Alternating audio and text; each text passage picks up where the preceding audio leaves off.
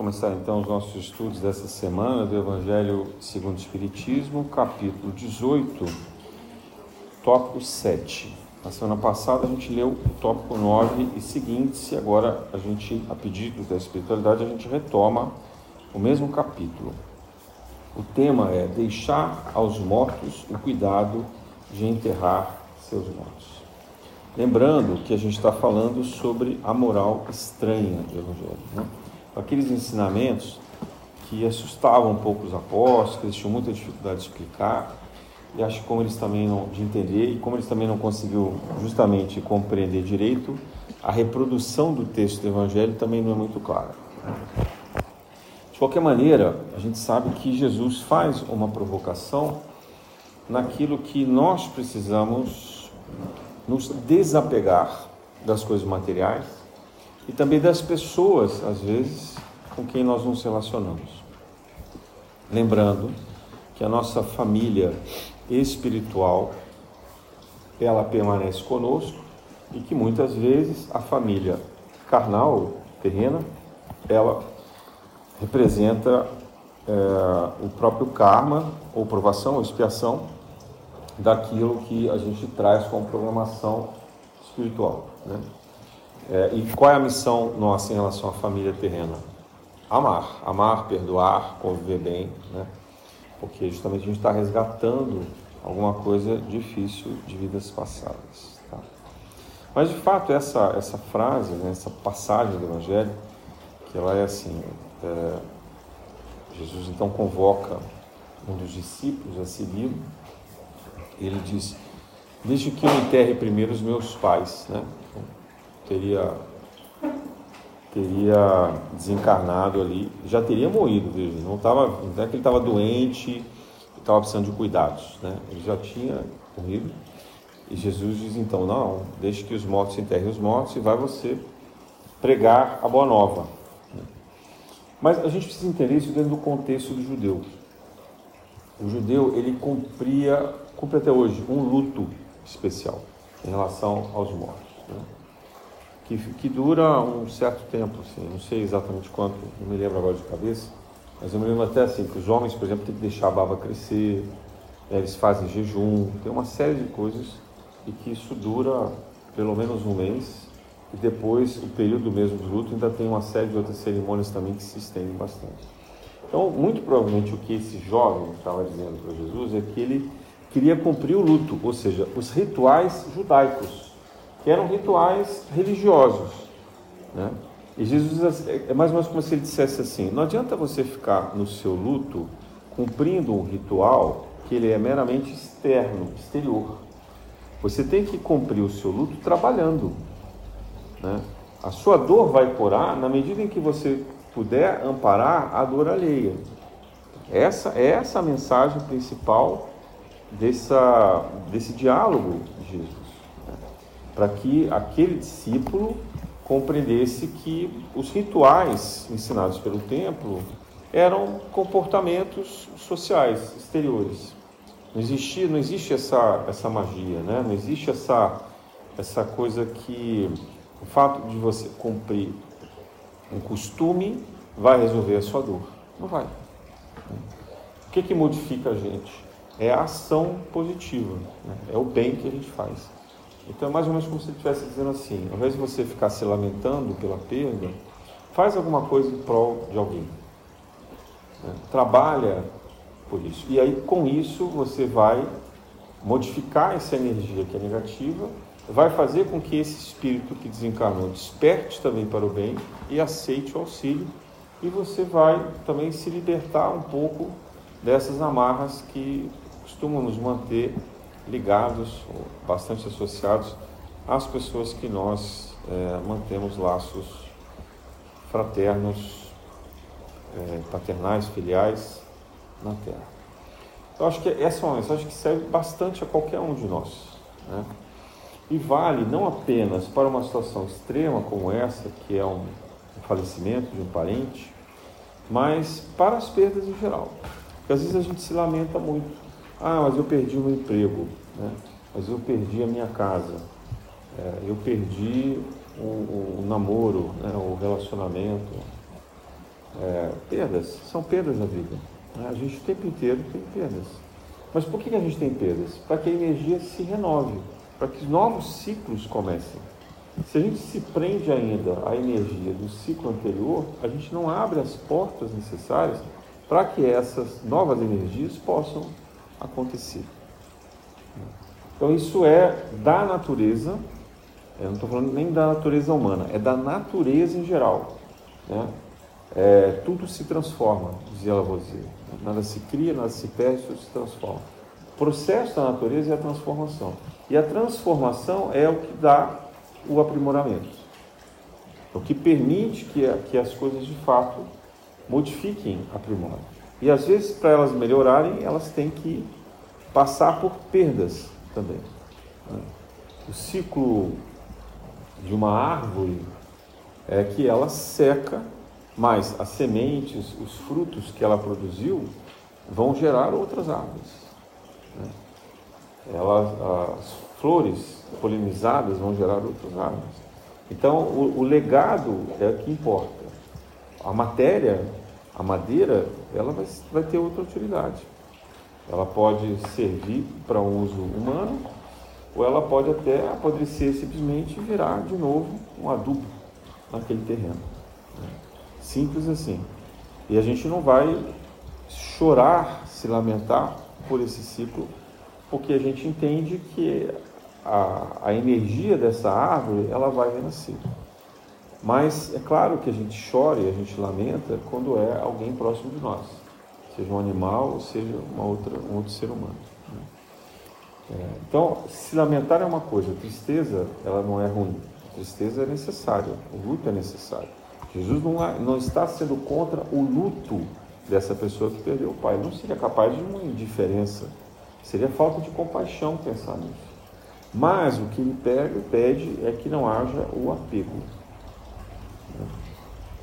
Até porque, em muitas ocasiões, quando a gente pensa demais nas pessoas que se foram, que eram próximas de nós, muito queridas, a gente acaba atraindo essa energia delas de uma forma que elas não conseguem se libertar da Terra, né? da vibração Terra-Terra. Elas ficam se sentindo devedoras do cuidado que elas não podem nos dar que elas gostariam de nos ajudar, mas elas não têm forças para isso. Então a gente acaba atraindo essas pessoas para a nossa vibração. É, e todos nós fazemos isso, tá? Eu fiz isso, por exemplo, com, com a minha mãe, que eu tenho certeza, meu pai, não sei, porque era muito jovem, mas minha mãe eu tenho certeza. Foi o que acabou me trazendo aqui.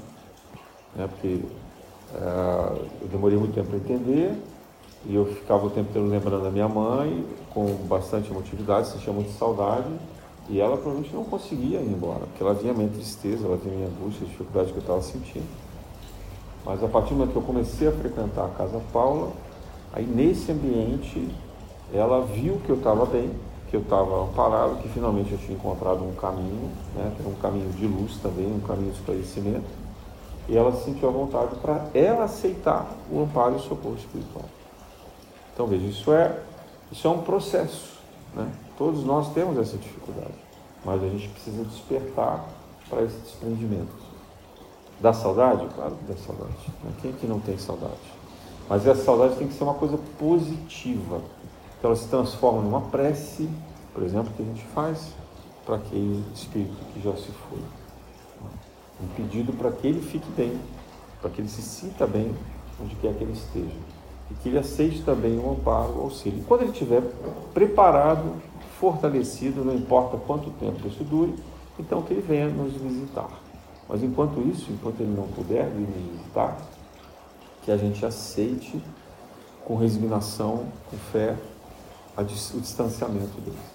Então, pensando nisso como uma viagem, né? Então, quando, quando a gente sabe que um parente nosso vai fazer uma longa viagem, vai ficar três anos fora, o nosso sentimento é de saudade, mas não é negativo. Não é uma coisa de lamentação, porque a pessoa está viva, não é isso? O espírito, quando ele desencarna, ele continua vivo. Ele não pode se comunicar, mas ele está vivo. Por conta disso, a gente tem que ter essa fé de que a vida continua e que a gente vai, em algum momento propício, voltar a ter um contato. Muitas das vezes, por méritos nossos ou deles, A gente consegue esses contatos durante o sono. Mas a gente não necessariamente vai lembrar. Então a gente também precisa ter essa fé. Né? Pedir em oração que não seja concedida essa possibilidade de encontrar os nossos parentes, os nossos entes queridos, durante o sono, mesmo que a gente não se lembre. Né? Que isso pode nos dar algum tipo de conforto de resignação. Mas jamais aprisionar pelo pensamento, pelo sentimento, esses espíritos conosco. Né? Então precisamos ter cuidado com que tipo de saudade que a gente sente. Se é uma saudade de apego, às vezes acaba virando um aprisionamento. É, nós, nenhum de nós aqui tem garantido que vá conseguir fazer uma passagem tranquila. Né? A gente só sabe o quanto a gente é apegado a alguma coisa quando a gente perde. Enquanto ela está de posse da gente, a gente não sabe. Né? No dia que a gente perde, aí aquilo machuca o nosso coração e a gente começa a se lamentar. Mas a linha entre a lamentação, o sofrimento e a revolta é muito tênue. É muito fácil a gente querer se revoltar. Né? A gente querer encastelar aquela relação. As pessoas que mantêm todos os bens, né? as roupas, as, os objetos, né? a, às vezes até os costumes né? do que essa pessoa praticava, fazia, é, mantém a casa com a mesma cara. Tudo isso é muito complicado, é muito perigoso, porque acaba fazendo a gente lembrar de uma forma não proveitosa, de uma forma não salutar, de uma forma que acaba produzindo uma dor, um distanciamento. Eu acho que isso é um aprendizado para todos nós. Eu acho que a humanidade tem muito que aprender com o ritual da morte. Muito que aprender. É, e talvez a gente possa fazer isso com aqueles povos que eram os mais primitivos. Ah, por exemplo, os japoneses celebram a morte com festa, cantam. Né? Alguns indianos também fazem isso ainda hoje, porque eles acreditam na reencarnação, então eles aceitam isso como uma passagem, como um cumprimento de uma etapa necessária que vai dar início a outra etapa. Eles celebram isso. Eles sofrem? Claro que sofrem também, né?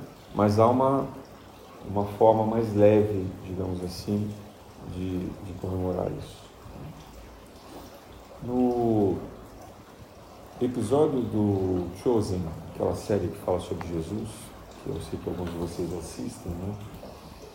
quando a gente vê a ressurreição da filha de Jairo, que é uma passagem tão bonita na Bíblia, eles reproduziram uma cena muito interessante que era os costumes, parte dos costumes dos judeus, que não está no Evangelho, mas muito provavelmente aconteceu exatamente dessa forma, né?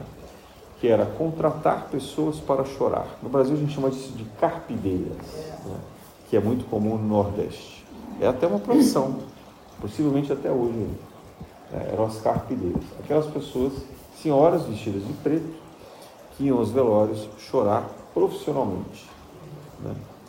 Uma tragédia isso, né? De costume fúnebre, literalmente. Né? Enfim, é. E aí no episódio Jesus surpreende ali com, aquele, com aquela situação, aquele teatro, e manda todos eles embora. É, então é, é um pouco isso, sabe?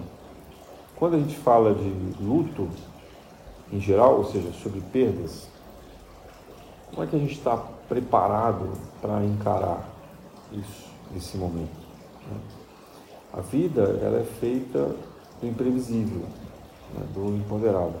E isso é bom, porque essa surpresa que às vezes serve como um catalisador de forças, né? um, uma catapulta que nos lança adiante para uma nova visão, um novo cenário. É muito difícil abrir mão das coisas mas é necessário. É necessário que a gente vá aprendendo. No final, é, nós não devemos carregar nada. A metáfora da escalada espiritual é que a gente começa a subida da montanha com muitas coisas nas costas penduradas na gente. Né? Mas na medida em que a montanha vai ficando mais íngreme, Se a gente continuar carregando esses pesos, a gente não chega até o alto. Então a gente precisa escolher. O que a gente vai jogar fora primeiro? Né? E às vezes vai chegando num ponto em que a gente vai jogar o essencial. É muito difícil. O finalzinho é mais difícil. Né? Porque no início, tá bom, você está carregando umas panelas ali para fazer comida, carregar uma barraca, né? Está carregando umas lembranças, um par de sapato extra, né? E aquilo que Jesus diz assim, olha, vocês vão sair em pregação, vão apenas com uma túnica e a sandália nos pés. Não levem nenhum alforje. Quer dizer, isso é uma metáfora, né? Para dizer assim, ó, não se apeguem a nada. Ele não queria que os discípulos, após passassem fome, sede, necessidade. Era apenas que eles não se apegassem. O caminho espiritual ele exige de nós o desprendimento. O desprendimento de coisas e de pessoas. Amar alguém não é prender esse alguém. Difícil isso, né? Quando a gente ama, a gente acha que a gente precisa ter a posse. Que a gente precisa se sentir dono dessa pessoa e alguém tem que ser dono da gente. Essas promessas que a gente acaba fazendo nas relações amorosas, elas geram uma, um aprisionamento. A verdade, o amor deveria ser libertador. Olha, eu te amo tanto que eu quero o seu bem, a sua felicidade. Então a primeira condição que eu desejo para você é ser livre. É o oposto, né? Ah, mas se eu deixar o outro livre, ele vai me trair ele vai fazer um monte de coisas que eu não quero. Aí a gente chega na essência, né? No fundo, no fundo, você não ama. Você quer alguém que te dê atenção, que te valorize, te dê carinho. No fundo, é um preenchimento de carência, né? É alguém que te faça feliz porque você não é capaz de fazer feliz a si mesmo. Entende como isso funciona psicologicamente? Porque se a gente é capaz, de fato, de amar alguém, a gente quer o bem dessa pessoa. E essa pessoa, para ela estar bem, ela precisa ser livre. E se ela desejar ir embora porque ela é livre, a gente tem que deixar que ela vá. A gente faz isso com os filhos. Os filhos crescem e vão embora. Tem, tem alguns pais que não deixam e tem alguns filhos que não largam os pais. Mas isso é do processo natural da vida que os filhos cresçam e vão construir a sua própria vida. Eles vão criar a sua família, vão estudar fora, vão ser o seu trabalho, vão construir sua própria casa e assim por diante. Então, isso é por acaso? Não. Isso é um processo pedagógico para a gente, para a gente aprender a abrir mão de perdas. Né? Então, a criança, ela vai aprendendo. Ela começa a fazer amizade, primeiro ela está em casa, e aí ela tem que, né, ela começa amamentando, a mãe tira o leite, tira o peito e diz, olha, agora não tem mais. Primeira perda, né? Como assim não tem mais? Eu, a criança adora, o bebê adora o peito. Aí você vai dizer, não, não tem mais. Então ali é o primeiro gesto pedagógico da mãe. Diz, olha, tem hora para tudo, tem um tempo para tudo. O seu tempo de mamar já terminou. Então não tem mais mamar. Depois não tem mais atenção 24 horas por dia, porque a mãe tem que voltar a trabalhar, os pais chegam de noite. Né? Aí a criança vai para a escola. Ela começa a fazer amizade, aí ela tem que ir para outra escola, então perde aquelas amizades também. Então a perda é um processo pedagógico a vida inteira da gente, mas a gente demora a aprender, né? E às vezes a gente passa pela vida e não aprende. Então amar é tornar, reconhecer na verdade a liberdade do outro. Não é tornar porque o outro já é livre, mas é reconhecer essa liberdade e garantir que o outro seja livre, qualquer que seja esse outro. Né? seja os nossos pais, seja os nossos filhos, seja as pessoas com quem nós nos relacionamos, por romance ou por amizade, o que quer que seja. Então, a liberdade, ela é uma premissa da relação de amor. E Jesus chama atenção sobre isso para os apóstolos também. Né? Quando ele diz, olha, eu também me vou. Eu também tenho que ir. Primeiro, e ele foi duas vezes, em dois momentos. Né? Primeiro na cruz, pelo julgamento e a crucificação, primeira grande perda dos apóstolos. E depois, quando ele, bem restaurado, né, com seu corpo é, astral, materializado, então aí ele se despede e diz: agora é para valer. Agora vocês só vão falar comigo no astral. Né? E essa despedida não era apenas para os apóstolos, era para a humanidade. O Chico dizia assim: ah, a gente tem muita saudade de Jesus. Eu acredito nisso também. Às vezes a gente tem uma melancolia escondida, que é dessa segurança de ter um Cristo próximo de nós, que nos orienta, que nos ajuda a decidir sobre as coisas. É muito parecido com a sensação que a gente tem com os nossos pais quando a gente é criança. Né? É bom perguntar para os pais tomar a decisão por nós. É difícil que os filhos possam tomar as decisões por eles mesmos, mas é necessário. E a gente também. Nós temos um pouco desse sentimento de filhos que perderam o grande Pai, o Pai Celestial. Mas a gente precisa aprender a andar com as próprias pernas, tomar as próprias decisões, aprender a ser livre. E se nós não soubermos ser livres, como é que a gente vai poder aceitar que os outros sejam livres conosco? A gente acaba querendo que o outro esteja conosco e seja nosso. Esse aprisionamento é que é nocivo, isso é que é difícil, mas isso é do ser humano. Então é, um, é todo, é toda uma pedagogia de vidas e mais vidas, de encarnações e mais encarnações, e também do nosso processo, desde o nascimento até a nossa fase de velhice e depois de passagem no desencarne. Então Jesus diz: Deixe que os mortos enterrem os mortos. Né? O espírito já saiu daquele corpo, não há nenhum ritual, nenhum procedimento. É claro que a gente não vai ser desrespeitoso, nem Jesus falou isso. Não era para jogar numa lata de lixo. Né? O que ele disse é: não exagere no ritual que você vai fazer. Né? Porque esse exagero não vai modificar o status, a condição que esse espírito chega na, no mundo astral, na espiritualidade. Né? O que vai fazer a diferença é a jornada individual. Né? Se no balanço final a gente fez, praticou mais o bem do que a maldade, a gente acertou mais do que a gente errou. Então esse balanço é que vai definir o nosso destino. E não é fácil. Lembrando a passagem de Paulo, né, o desencarne de Paulo, Paulo permaneceu é, cego durante um certo tempo. Né? Por quê? Ele, ele se lembrou, no momento da morte dele, ele ainda tinha muita culpa. Ele ainda achava que ele devia muito aos cristãos e a Jesus por ter perseguido e matado tantos.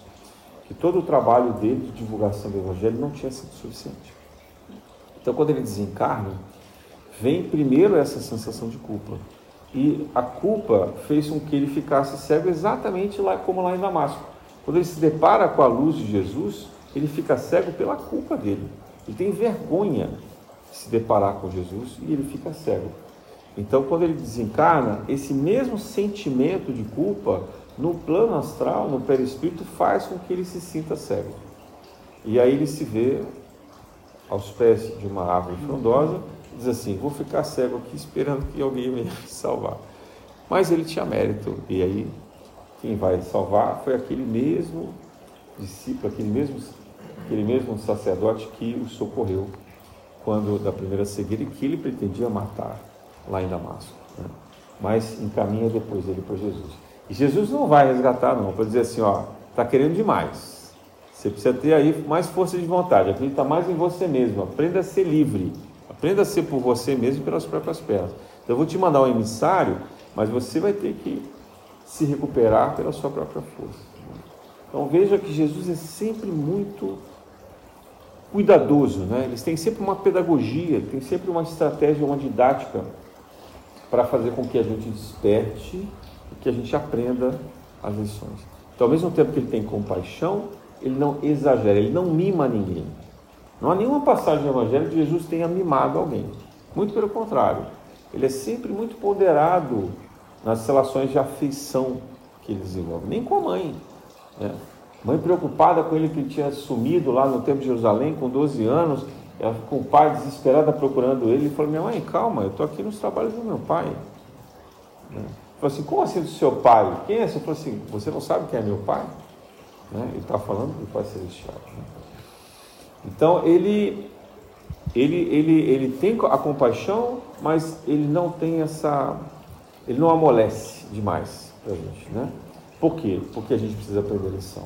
Ele está preocupado em educar, como fazem os bons pais e mães. Né? Educam com firmeza, mas é, sem perder a amorosidade, sem perder a compaixão. Então, essa, toda essa moral estranha, ela gira em torno disso. Como que a gente balança esse amor? É um amor, é um amor que abre mão. É, então, ao invés de ser um amor que prende, que aprisiona, é um amor que abre mão, que diz, olha, eu te amo tanto que o que vai mais me fazer ser feliz é te ver livre. Eu te amo tanto que o que eu mais espero que você compreenda é que eu também sou livre. E justamente no exercício da minha liberdade é que eu posso compartilhar a minha vida com você, mas não estando o tempo todo com você, e nem te pertencendo e nem você me pertencendo. Difícil isso, né? Eu olho para as minhas filhas ainda hoje, já adultas, como se fossem bebês. É difícil. No nosso coração, os filhos serão sempre crianças. Mas a gente precisa entender que essas crianças são espíritos, às vezes muito mais velhos e muito mais evoluídos do que nós. E a gente tem que ser capaz de entender o caminho individual deles. Então vale para todo mundo. Vale também para o trabalho. Né? Pessoas são aprisionadas no trabalho, não conseguem abrir mão do trabalho, trabalho é tudo para elas. Quantas pessoas a gente vê assim no mundo hoje? É, outro dia eu estava pensando sobre isso. Algum, alguns países da Europa, principalmente, é, a cultura anglo-saxônica, a cultura germânica, a França também, eles têm o hábito de trabalhar rigorosamente oito ou seis horas por dia conforme a jornada. Acabou o trabalho, vira as costas e vai embora. Ou seja, o trabalho é uma fonte de renda, não é escravidão. Brasil, a, gente, em média, trabalha 10 horas, ou fica no trabalho, porque a gente tem a hora de almoço, mas muitos de nós voltam no almoço mais cedo para preencher o horário de trabalho. E quando sai no horário, o chefe olha feio. Né? Tirou a tarde livre, eu cansei de ouvir essa brincadeira né? no trabalho. Você está saindo no horário, alguém te diz, tirou a tarde livre. Então, essa, essa cultura do excesso de trabalho é uma prisão coletiva. Né? É um desrespeito sobre a necessidade que nós temos de viver a vida além do trabalho. O trabalho tem que ser uma fonte de renda. E a gente tem que saber separar isso. A gente tem que estabelecer um tempo limite para esse trabalho. Né? Que a sociedade convencionou em oito horas. Né? Que seja assim. Que a Constituição diz que tem lá no máximo 44 horas semanais, que seja capaz de cumprir isso. Mas é preciso ter coragem né, de romper com essa, com essa opressão coletiva social, principalmente aqueles que não precisam bater carta de ponto, de ter que trabalhar mais. E a pandemia piorou nesse aspecto, porque as pessoas levam agora o trabalho para casa, o trabalho à distância, celular, computador, e aí não tem mais hora, né? Acorda, a primeira coisa que faz é ver se tem mensagem no WhatsApp. Né? Já, e se bobear, já tem três ou quatro mensagens do chefe, ou de algum cliente, ou de algum fornecedor pedindo coisa. Então, esse, isso é um abuso da nossa dignidade, sabe? Isso é, uma, isso é uma forma de não ser livre. Mas a gente acha que a gente ama demais esse trabalho. Né? Mas não, a gente não ama. Ninguém é capaz de amar aquilo que aprisiona. Para que a gente possa amar de verdade, a gente tem que ser capaz de levar para essa relação a liberdade, né? o respeito, o respeito mútuo. Então, é, é uma, é uma espécie de síndrome coletiva que a gente vive principalmente aqui no Brasil. A gente não conquistou isso. Mas não é só do Brasil, não. Isso tem vários lugares do mundo. Mas aqui, principalmente, isso acontece demais. E a pandemia agravou. Então, isso é um despertamento que a gente tem que ver. Né? E as pessoas são, são, de certa forma, cruéis quando querem nos manipular em relação a isso. Porque elas usam argumentos do tipo: mas você não quer crescer no seu trabalho? Né? Você não quer ter participação nos lucros, né?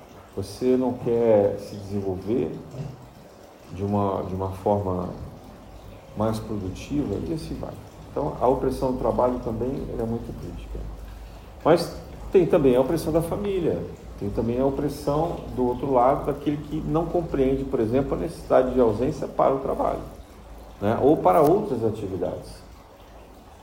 Se a gente pudesse dividir o dia de 24 horas em três ciclos, talvez a gente encontrasse o verdadeiro equilíbrio do bem-estar. Né?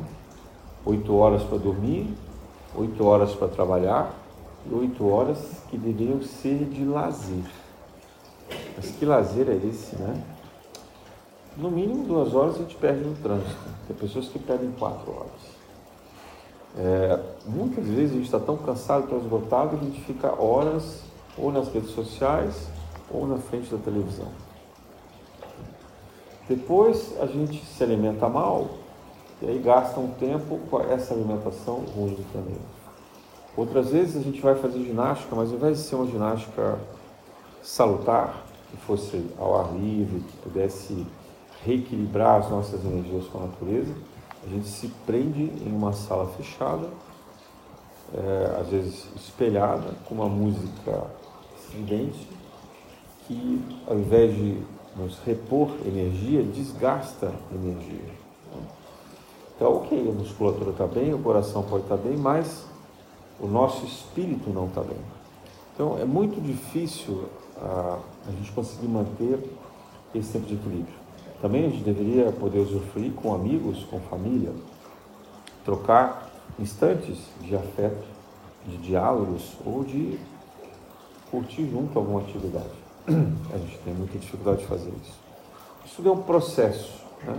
Veja como esse tempo nosso, esses tempos de transição, nos levam para situações extremas e para escolhas extremas. É sobre isso que Jesus está falando. Administre seu tempo, administre suas escolhas. Veja para onde esses lugares marcados dos hábitos que a gente tem estão nos levando. Quais são os caminhos de fato que a gente está percorrendo?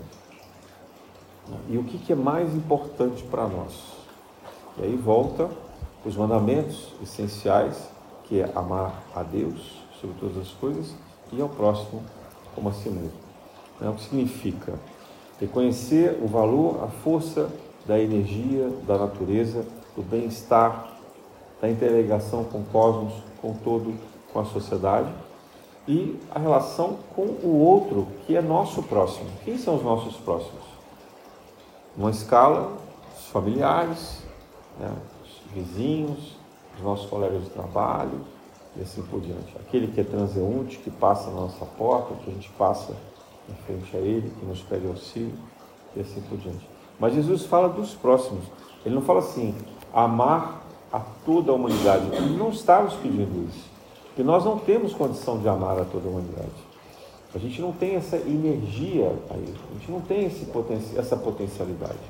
Por enquanto, o máximo que a gente consegue fazer é amar o próximo. O que está distante ainda não dá.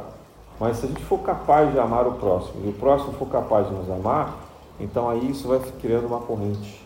Isso vai ampliando e ampliando e a gente forma uma grande, grande egrégora de amor e de caridade. Madre Teresa de Calcutá também falava muito isso. A gente tem que fazer o trabalho pequeno bem feito. Faça bem o trabalho pequeno. Faça bem aquilo que você é capaz de fazer. Não se preocupe em fazer grandes coisas. A somatória persistente do trabalho pequeno será uma grande coisa. Por quê? Porque as grandes coisas estão destinadas a pouquíssimas pessoas. São muito poucos de nós que somos capazes de grandes feitos. Daquele grupo todo de seguidores de Jesus, né, Estima-se que no Sermão da Montanha tivesse cerca de 10 mil pessoas, pelo menos. Alguns chegam a exagerar, falam 100 mil pessoas. Vamos dizer que fossem 10 mil pessoas. Né? Quantas dessas 10 mil pessoas se tornaram testemunhas do Evangelho de Jesus e foram capazes de disseminar o evangelho dele para várias, para multidões outras. Né? Muito poucas. Por isso que Jesus escolheu doze. Escolheu os apóstolos e alguns discípulos a mais, uns 70 lá da Galileia, depois teve uma, uma conta de 500 também dos da Galileia. Mas assim, que fossem 500 pessoas, para aquele grupo todo, era pouca gente. Então são muitos poucos que são destinados porque estão preparados a fazer grandes coisas. A nós nos cabe fazer as pequenas coisas, mas fazendo bem feito e fazendo sempre. Na graça de Deus.